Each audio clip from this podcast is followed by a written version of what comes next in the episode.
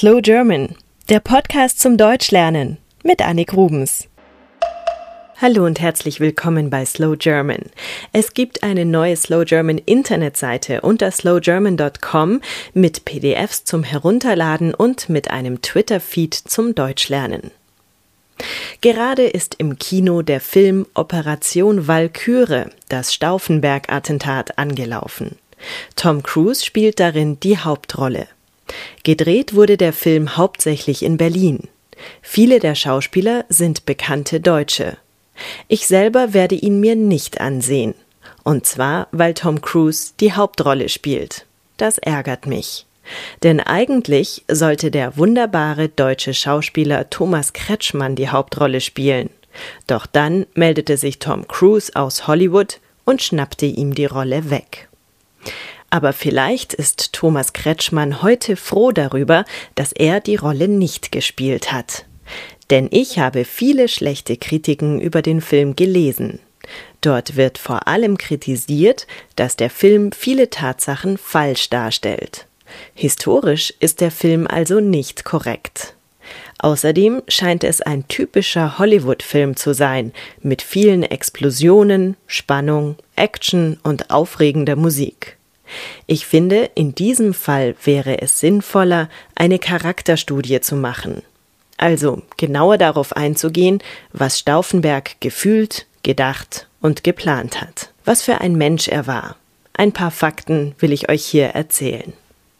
Sein voller Name war Klaus Philipp Maria Schenk Graf von Stauffenberg. Daran merkt man also schon, dass er ein Adeliger war. Nach dem Abitur ging er zum Militär und machte dort Karriere. Er wurde Leutnant, Offizier und Oberst. Er heiratete 1933 seine Frau Nina und sie bekamen fünf Kinder. Politisch war Stauffenberg eher auf der konservativen Seite, war aber nicht gegen alles, was die Nationalsozialisten und der neue Reichskanzler Hitler beschlossen.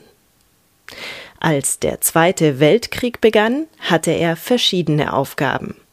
1943 wurde er bei einem Angriff von Tieffliegern schwer verletzt. Er verlor ein Auge, eine Hand und zwei Finger der anderen Hand. Immer mehr wächst in ihm der Wunsch, dem Naziregime ein Ende zu machen. Angeblich schon seit 1941. Es gibt unterschiedliche Gründe, die immer wieder genannt werden. Nicht alle waren heldenhaft. Stauffenberg war offenbar gegen eine parlamentarische Demokratie und hatte wohl auch keine wirklich zukunftsweisenden Visionen. Dennoch arbeitete er mit weiteren hohen Militärs, die meisten von ihnen ebenfalls adelig, einen Plan aus, den Operationsplan Walküre. Mit diesem Plan wollte man gegen innere Unruhen kämpfen.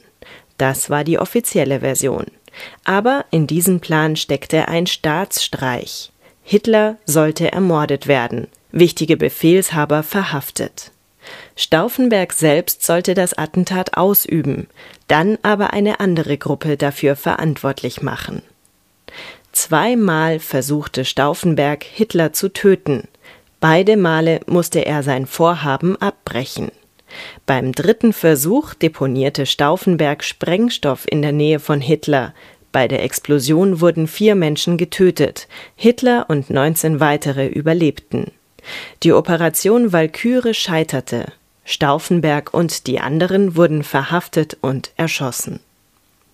Hier in Deutschland wird viel über den Film mit Tom Cruise diskutiert. Zum einen wird kritisiert, dass ein Schauspieler, der offen Scientologe ist, den Hitler-Attentäter spielt. Zum anderen wird aber auch gelobt, dass durch diesen Film auf der ganzen Welt bekannt wird, dass es mutige Menschen wie Stauffenberg gab.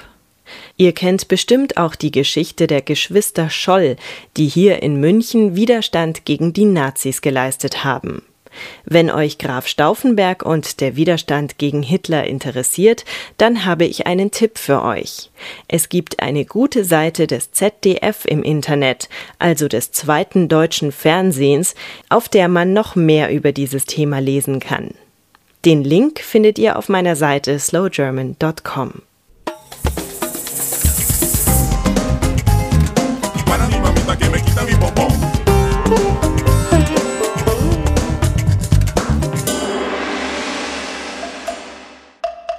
Slow German ist ein privater Podcast. Ihr könnt die Texte zu jeder Folge auf der Internetseite slowgerman.com nachlesen.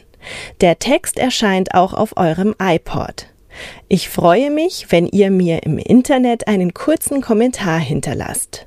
Oder schreibt mir eine E-Mail an podcast at slowgerman.com. Ihr könnt mich auch gerne auf Twitter verfolgen oder per Skype. Mein Name dort ist Annik Rubens. A-N-N-I-K R-U-B-E-N-S.